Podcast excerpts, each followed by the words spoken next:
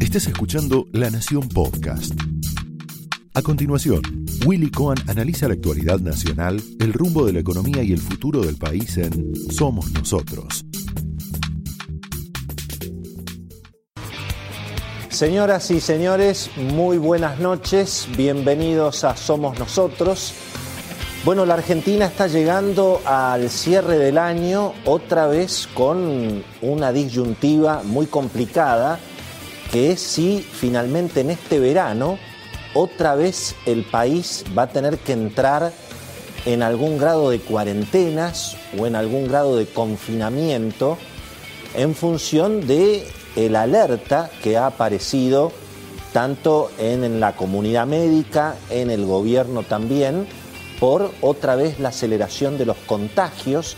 Hemos tenido, bueno, prácticamente unos 12.000 contagios en el día de hoy, las últimas 48 horas, y al mismo tiempo volvemos a tener algunas cifras eh, no tan dramáticas como las de mediados de año, pero en la ciudad de Buenos Aires se superan los mil contagios diarios, estamos llegando otra vez casi a 5.000 contagios en la provincia de Buenos Aires y particularmente en el conurbano, hay algunas localidades donde otra vez se empieza a medir, ustedes recuerdan la cuestión esta de la duplicación de los contagios y cuánto tiempo eh, demoran esas duplicaciones, se acerca otra vez la cuestión de los 20 días. Bueno, fíjense hasta dónde llega la preocupación que hoy reapareció la foto de el trío Alberto Fernández, Axel Kisilov y Horacio Rodríguez Larreta. Todo un dato político, nos va a contar Beto Valdés todo lo que está ocurriendo en ese, en ese sentido. Porque la realidad es que podríamos decir, hoy vamos a hablar con un especialista en justamente el sanitarismo, en, en la salud pública, un gran conocedor también del sistema privado de salud, de las obras sociales. Me estoy refiriendo a Luis Servino, que fue subsecretario, secretario eh, justamente del sistema de obras sociales en la primera parte de la administración Macri, un hombre además que está ligado al mundo sindical, al mundo de la medicina privada.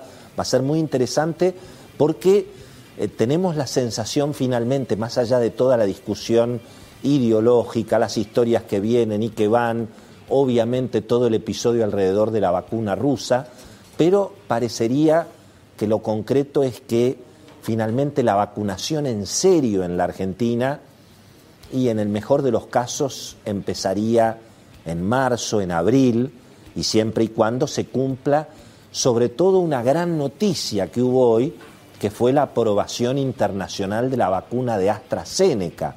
Allí la Argentina algo tiene que ver porque eh, laboratorios argentinos están en la producción de una parte de esa vacuna y se estima que efectivamente Argentina podría tener en el primer semestre del año que viene unas 10 millones de dosis de esta vacuna de AstraZeneca, que parece, digamos, de lo disponible, lo más serio que podría lograr Argentina.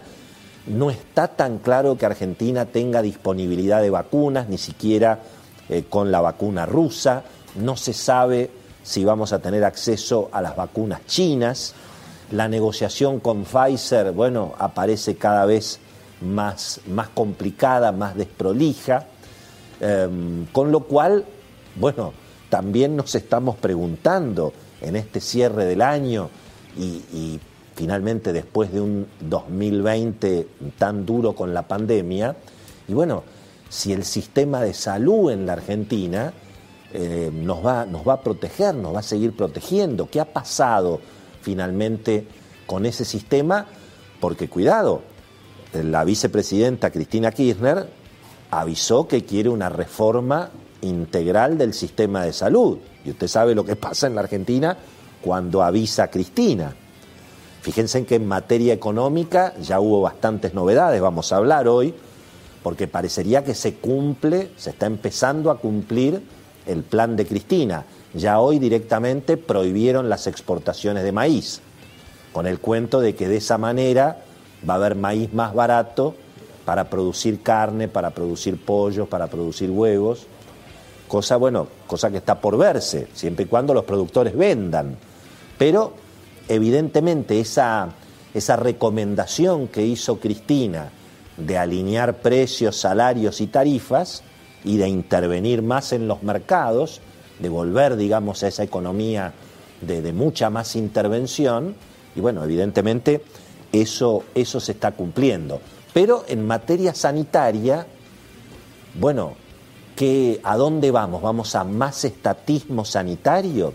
Fíjense que da la sensación de que con las vacunas nos va, nos va a pasar o nos está pasando algo parecido que con los testeos. Todo monopolio del Estado, el Estado no deja que el sector privado se meta y finalmente nos quedamos sin testeos y sin vacunas. Em, y eso en alguna medida es una de las discusiones que también hay que dar, porque no hay ninguna duda que el Estado tiene que garantizar la vacunación para todo el país sobre todo en los hospitales públicos. Ahora, hay 18 millones de personas en la Argentina que se atienden en la salud privada, a través de las obras sociales sindicales, a través de las prepagas, a través de los centros médicos regionales, barriales, los hospitales comunitarios, los planes de salud, en fin, 18 millones de personas que al mismo tiempo en las vacunaciones que conocemos, la vacuna contra la gripe, participa el sector privado y el sector estatal. El Estado tiene que garantizar la vacuna para los que la necesitan y no se la pueden pagar. Pero hay todo un sector de la economía que sí lo puede pagar y que aliviaría también al Estado justamente para ocuparse definitivamente de los que, de los que más tienen. Pero da la sensación de que esa, esa reforma del sistema de salud que está pidiendo Cristina es para más Estado y en todo caso para capturar los fondos de la salud privada, tanto del sector sindical, del sector privado. Es todo un debate que me parece importante porque, insisto, hoy la Argentina otra vez está discutiendo si vamos o no vamos a nuevas cuarentenas, si van a ser cuarentenas más quirúrgicas, si van a ser toques de queda, en general los funcionarios están todos desmintiendo. En los portales de noticias la información es que la mayoría de los funcionarios están planteando, incluso los más duros eh, en la provincia de Buenos Aires, que el país no da para nuevas cuarentenas. Pero, eh, bueno, todo depende el ritmo que veamos obviamente en, en los contagios.